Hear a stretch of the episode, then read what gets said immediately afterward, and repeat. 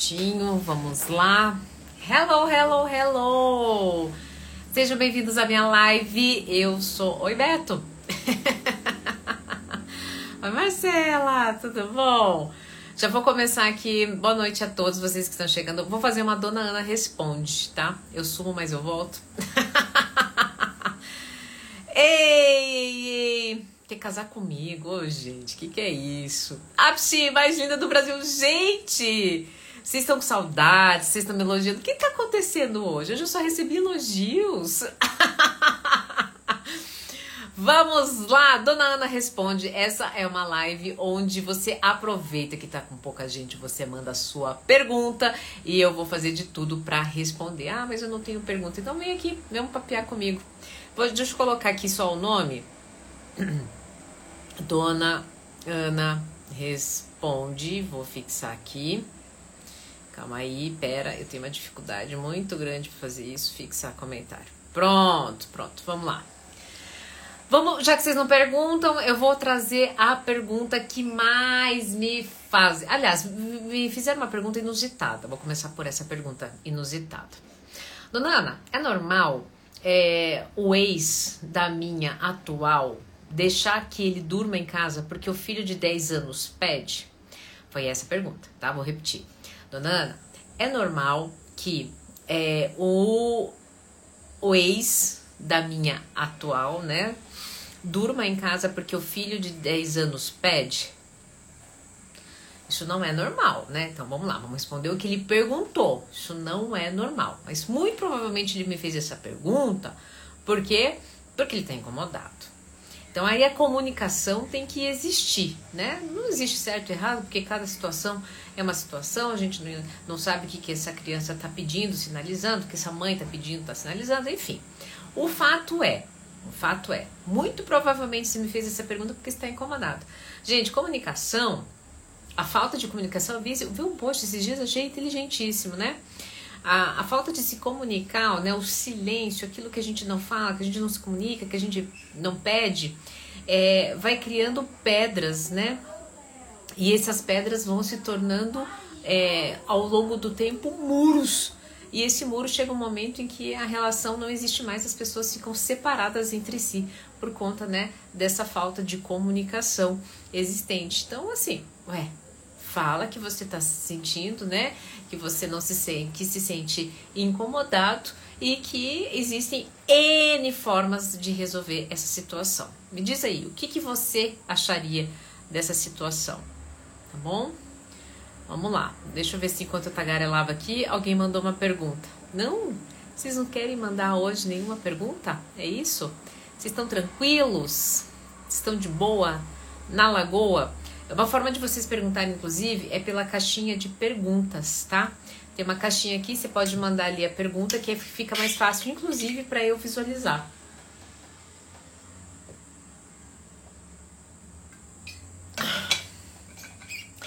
Outra pergunta que me fazem muito, tá? Me fazem muito a seguinte pergunta. Dona Ana, né? É possível esquecer uma traição? Fala sobre conhecer gente no Tinder. Ah, isso é legal. Dona Ana, e daí? É possível perdoar uma traição? É possível você se perdoar? Então, assim, a gente tem que começar por aí. Porque o perdão, a gente acha que a gente vai perdoar a pessoa pelo que ela. É, é, eu vou perdoar a pessoa pelo que ela fez. Você tá liberando perdão não para essa pessoa, tá? Você tá liberando perdão para você para você conseguir seguir, para você conseguir ficar bem com você, para você conseguir ter autoconfiança em você e é, não ficar com medo se o outro vai te trair de novo. Perdão é para você. Você consegue fazer isso? Então, se você consegue fazer isso, então é possível perdoar na relação depois de uma traição. Se não, não. Se não esquece. Se você tem crenças muito rígidas com você, se você acredita, né, que não consegue transpor isso, então muito provavelmente você não vai perdoar. Diante de qualquer circunstância, você vai jogar isso na cara de novo da pessoa. Tá bom? Agora, vamos lá ao comentário da mocinha. Ela disse bem assim: Dona Ana, fala sobre Tinder. Eu tenho um consultorando maravilhoso, maravilhoso. Às vezes ele entra aqui na minha live, mas acho que hoje ele não entrou. Se ele entrou, você dá um oizinho aí pra mim. Ele diz bem assim: o Tinder é uma festa estranha com gente esquisita. O que, que eu acho sobre o Tinder? Gente, tem gente de tudo quanto é jeito. Mas existe uma algo que você, quando entra num lugar desse, por que, que você entra no Tinder? Você tá carente. Você quer companhia. Tá difícil encontrar companhia de outra forma. Então, você tem que estar tá, é, entendendo o seguinte: você vai encontrar exatamente esse tipo de pessoa, carente, que tá é, sozinha há um tempo, que tá com dificuldade de se relacionar. Se você dá conta desse, desse perfil, mesmo porque é o reflexo do que você está vivendo, ok. Mas se não, se você não tratar essa carência antes, né? Se você não entrar de uma forma desproposital, entendendo que ali vai ter gente de tudo quanto é jeito, né? Aquilo vai ser uma fonte de sofrimento muito grande. Por quê? Porque vai ter ghosting, porque vai ter gente que mente, porque vai ter gente que oculta, né? Porque vai ter gente extremamente carente que vai é, tá tão carente, mas é com alta, altamente exigente, daí vai para date, aí você gasta toda aquela energia, depois não rola. Então, assim, é, não adianta. Existe todo esse paranauê aí, né? Todo esse investimento. Então, se você, não, se você tem preguiça desse investimento, nem entra para não julgar. Mas aí, muito provavelmente é isso que você vai encontrar lá, tá? Então, a não ser que você esteja, tipo, ah, danada, do nana, tô nessa vibe, né? Olha lá, ó, o César, por exemplo, conheceu a noiva no Tinder e estamos seis anos juntos. Teve gente que, carente ou não, entrou espirituoso e se conectou. E tá tudo bem, né? Depende de. Você tem que entender o seguinte: é um ambiente onde as pessoas estão querendo conexão e nem todas estão ali para algo sério. Nem todas. Mas temos o caso aí, né? De um, um seguidor que super deu boa. Olha lá, ó. Conheci meu marido no Tinder, estamos sete anos juntos. Então, às vezes as pessoas que procuram o app de relacionamento é só porque são tímidas e não têm coragem de dar o primeiro passo. Pode ser, também.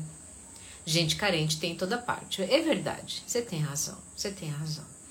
É, então eu, eu, eu tiro, eu retiro o que eu disse. Né? Eu aprendo com vocês, viu como eu aprendo com vocês? Eu acho que o mínimo que a gente pode ter é humildade, né? Então, é, é, é isso. Tem mais perguntas chegando aqui.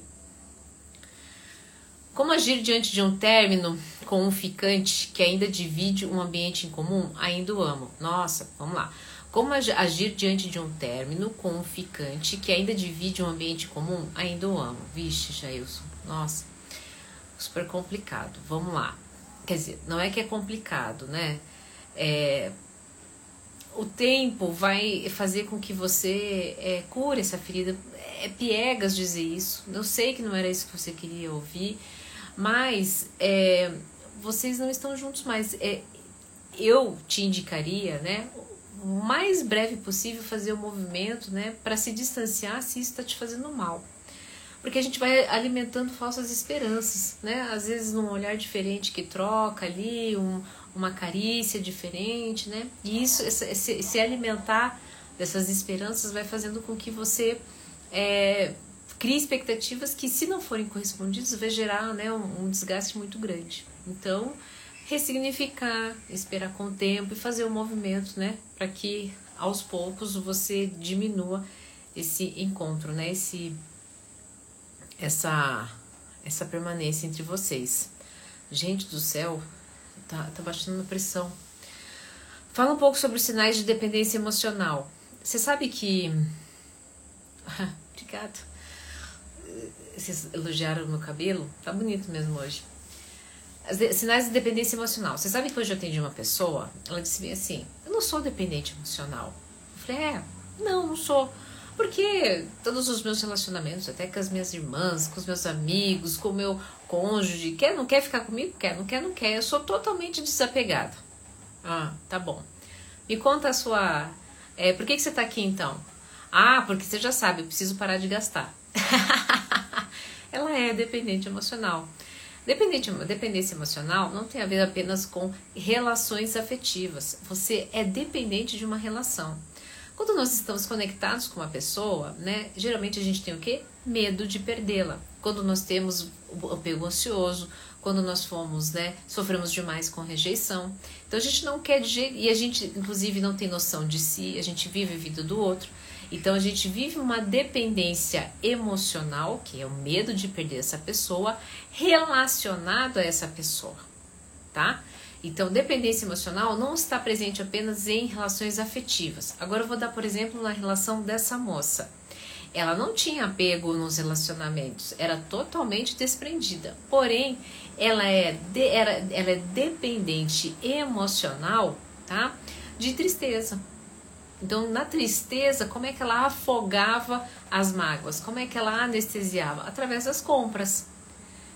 Então, ela chegou a ter, né? Ganhava lá 10 mil reais, mas o cartão de crédito chegava a 20 mil reais. Ela estava toda faceira hoje no atendimento, porque ela, além de conseguir baixar a fatura dela, ela também conseguiu economizar.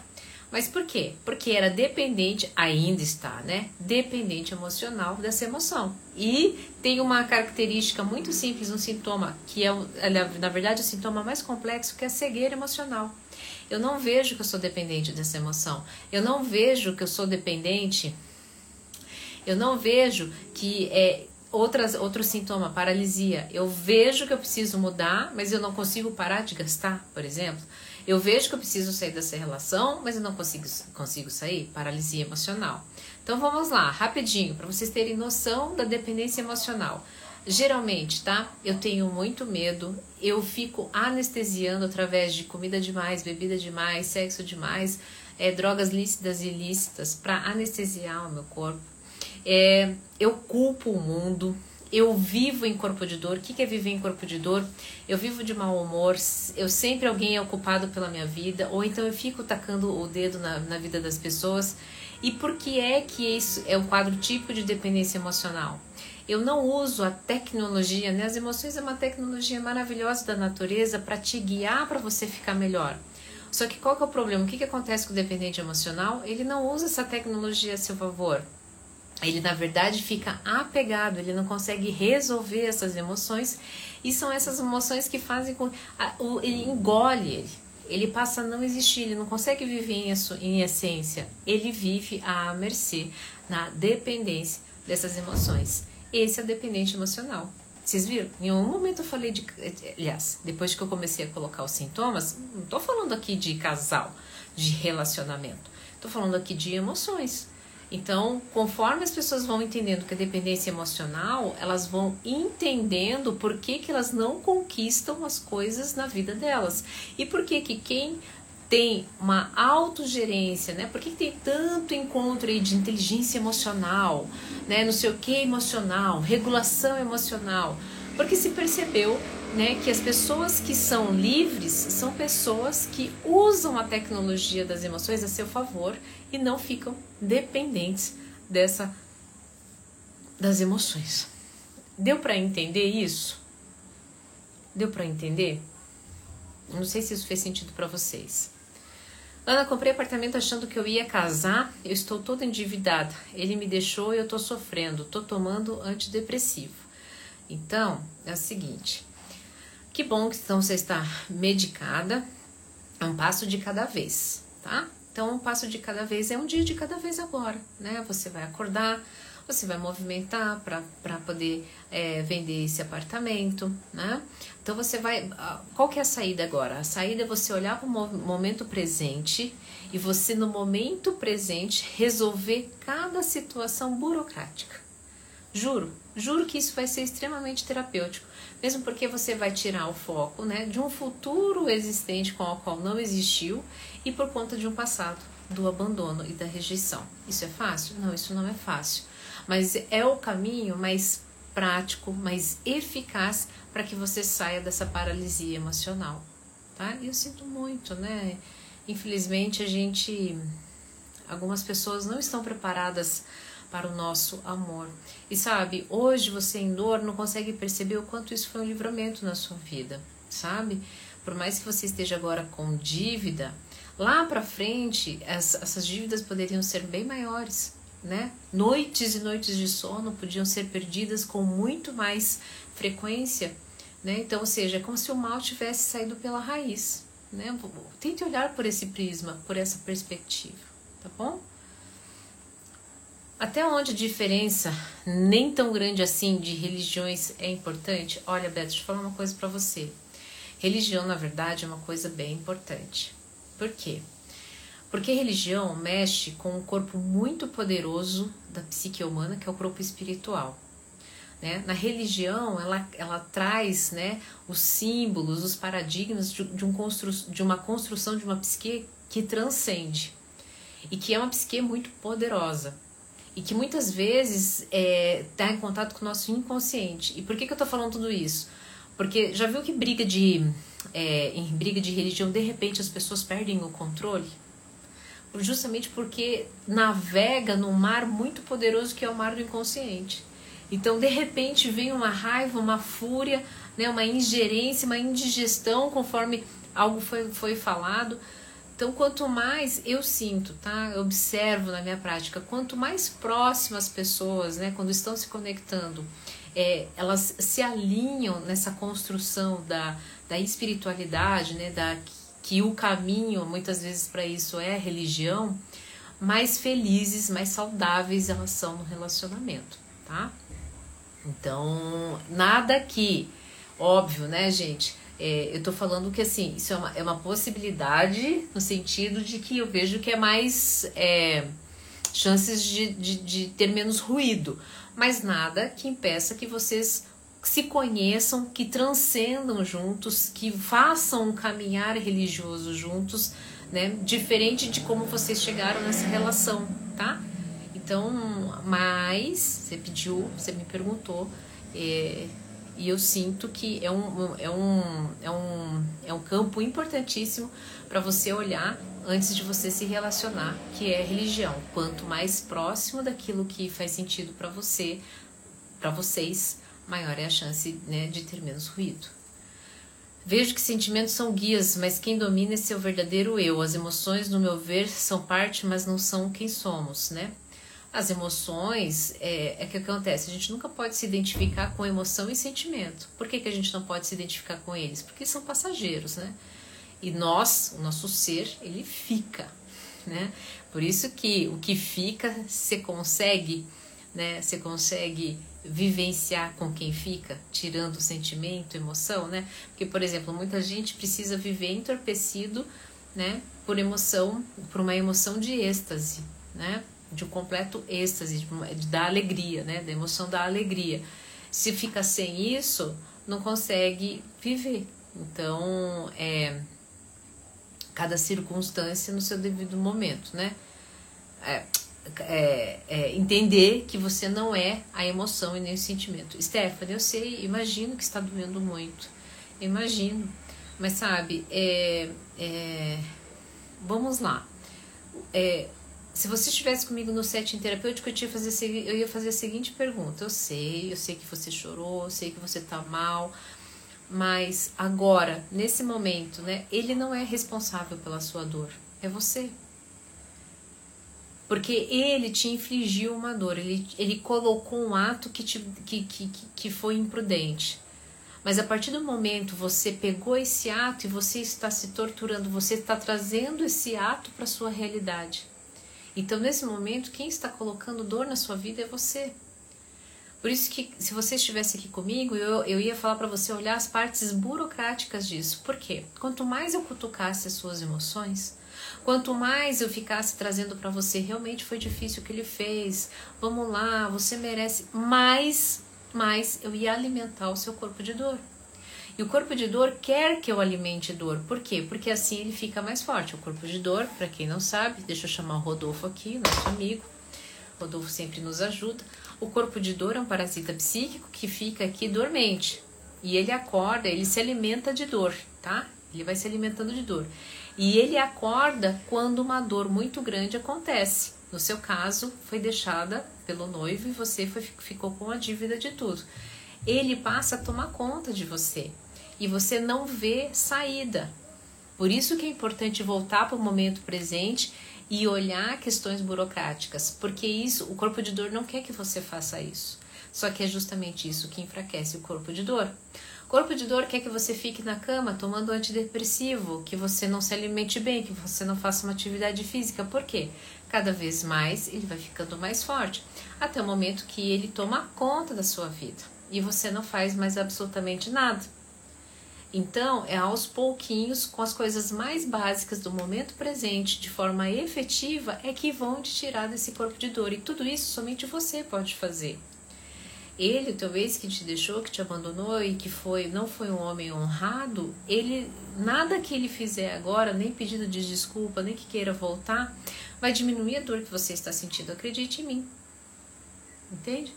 Então, é, foi a forma que eu encontrei de tentar te ajudar. Tá bom?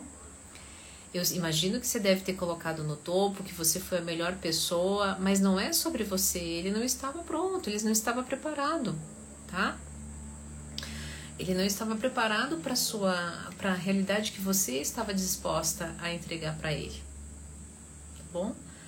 Juro, gente, no momento a gente não tem maturidade para entender o quanto determinadas situações são espaços de liberdade que estão se, estão se abrindo portas. Mas a dor não deixa a gente ver, o corpo de dor não deixa a gente ver quando é, as coisas, a gente vai deixando as coisas acontecerem, a gente vai entrando no flow, é que a gente percebe, né?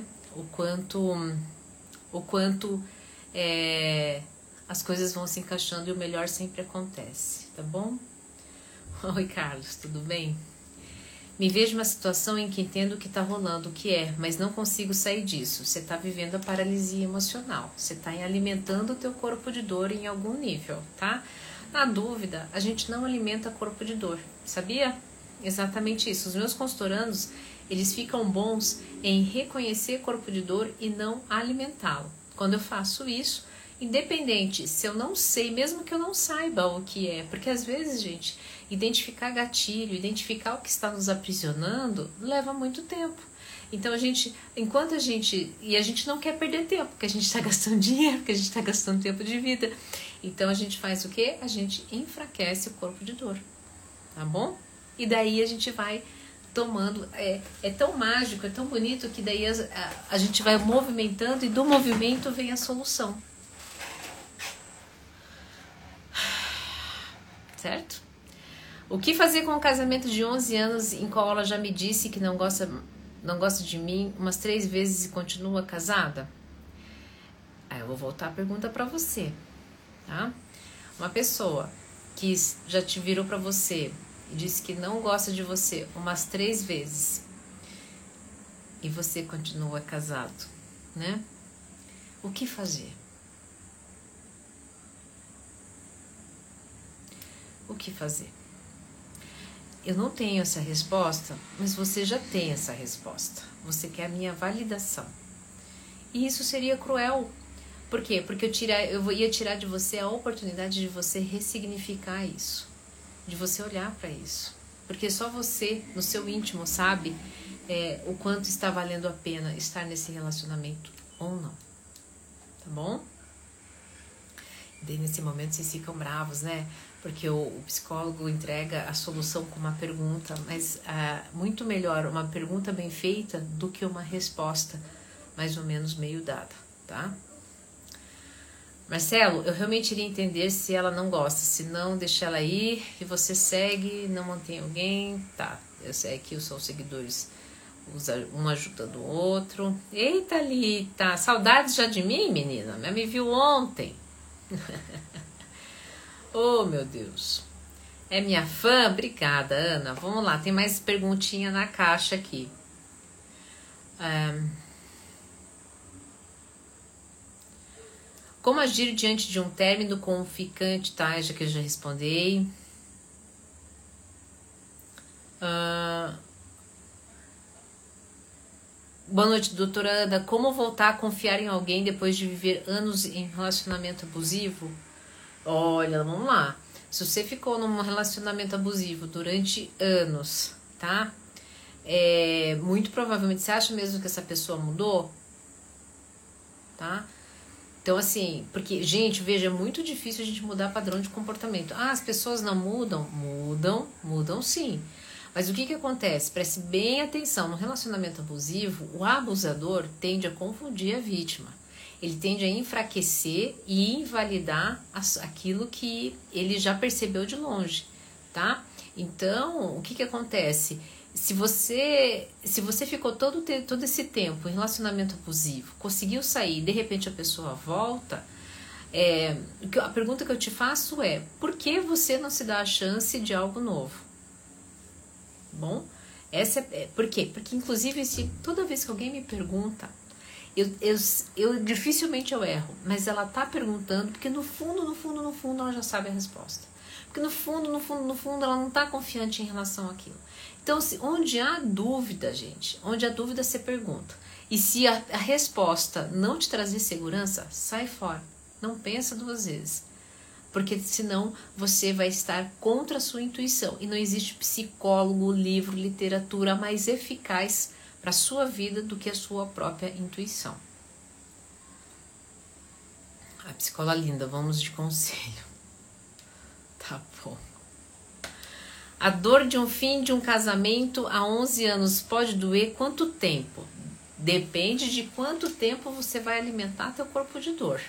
Tem gente que supera uma semana depois. Por quê?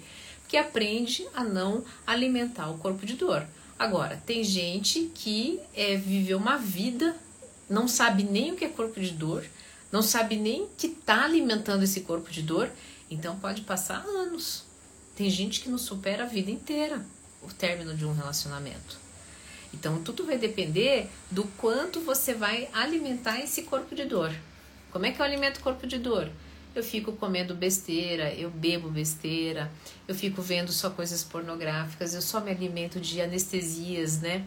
né em luxúria, com sexo, né? Drogas lícitas, ilícitas. Quando eu fico alimentando o discurso que eu sou vítima da circunstância, né? Que ninguém me ama, que eu nunca mais vou encontrar ninguém, tudo isso é alimentar o corpo de dor. E quando eu era o tóxico, então, Santiago, se você era o tóxico, você precisa aprender a amar. Precisa aprender a tirar o seu corpo de dor, porque muitas vezes, você sabe que toda pessoa, todo ser humano, inclusive o tóxico, o narcisista, a essência dele é amor. Todo mundo quer amor. Só que algumas pessoas não sabem como pedir e são tóxicas, são narcisistas, Agora, se você reconhece que você é tóxico, você já deu um super passo. Então, você deu um passo importantíssimo no seu processo de cura. Aceitou. Agora, diante disso, você vai se desintoxicar. Para se desintoxicar, você tem que entender, que amar é livre, que ninguém é seu, que você não pode ficar alimentando o corpo de dor, que você só vai tratar o outro com respeito quando você se tratar com respeito. E esse se tratar com respeito é muito legal, daí você não vai querer ser tóxico, porque quando você é tóxico, você intoxica você. O outro que está na sua frente é seu espelho. Toda vez que eu sou tóxico com uma pessoa, eu estou sendo tóxico para mim, tá? Então, você já deu um passo muito importante, é só fazer os demais. Ah, como destravar o bloqueio de chegar em uma mulher?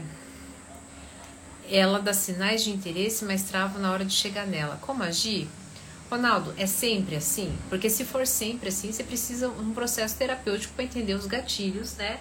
Que fazem com que você tenha essa trava. Agora, se é só com ela, é, se é só com ela, gente, é, é algo muito importante. É, se é só com ela, você precisa olhar. Esse medo vem da onde? É, faça essa pergunta. Da onde? Por que, que eu, tenho, eu tenho esse medo? O que, que eu vou perder chegando nela? É, a maioria das vezes a gente tem dificuldade de chegar nas pessoas que a gente gosta, mesmo que tenha sinais, com medo da rejeição. Então olhe para o seu último relacionamento, né, que você teve que você foi rejeitado. Essa pessoa é igual à pessoa que te rejeitou? Muito provavelmente não. Então será que você precisa fazer essa mesma associação?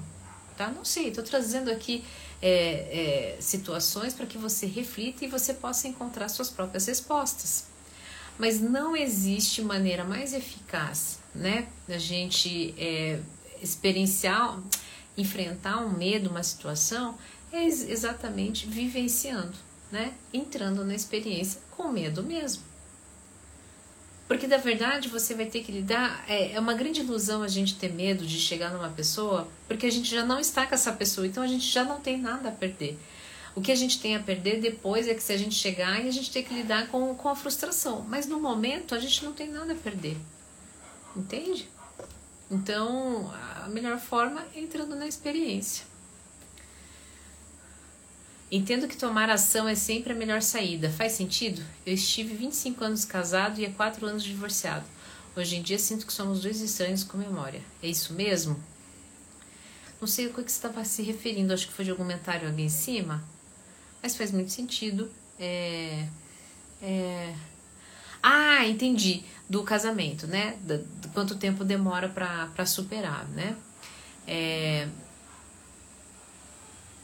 é, é, tudo depende. A ação é sempre um, um bom, um bom, é uma boa atitude para a gente começar a se tratar, né? Se colocar em movimento. Eu sempre falo, a gente é natureza, a natureza é movimento. Se a natureza fica parada, dá algum BO, né? Viu lá a represa lá de Valinhos? Se, se, se fica parada, se, né? se a gente faz besteira lá, dá BO. Então a gente é natureza. Então o movimento sempre é a melhor saída, né? Então para superar não tem coisa melhor do que fazer uma atividade física, de procurar coisas que fazem sentido para você, né? De e, é, aceitar esse movimento bonito do tempo, tá bom? Todo mundo é tóxico em um nível quando está sob domínio do corpo de dor. Exatamente. Yara. A Yara está cansada de ouvir sobre corpo de dor, né? Desde que começou a trabalhar comigo. Tadinho. Acho que a coisa mais macho, que a coisa mais libertadora é olhar para você e entender que você tem umas coisas a resolver. Isso é nobre, com certeza. A Silvia dizendo: pare de olhar ela como superior a você. Aham. Uhum. É isso aí mesmo. Gente, eu tô com a pressão super baixa. Eu não sei o que tá acontecendo comigo. Eu vou ter que acabar a live antes. Vocês acreditam? Deixa eu ver se tem mais uma pergunta aqui. Ah, e o medo do novo mesmo? Como confiar em outra pessoa? Tenho medo de viver tudo de novo. Generalizei. Você generalizou, né? Você tá com medo que todas as pessoas te abandonem, todas as pessoas te façam mal, né? É, a gente precisa, você precisaria fazer um trabalho de dessensibilização, né? Com esquemas mesmo, né? O próprio psicoterapeuta, que inclusive os que trabalham com esquema, eles começam a te trazer novos esquemas para que você entenda que nenhuma pessoa é igual a outra, né? Que cada circunstância vai ser de um jeito, né? Uma outra pessoa vai chegar na sua vida, então vai ser completamente diferente.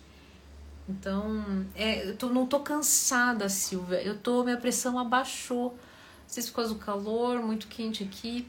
Eu vou ter que encerrar antes, tá bom? Vocês se cuidem, fiquem bem. Espero ter contribuído com, com vocês e a gente se vê na próxima live.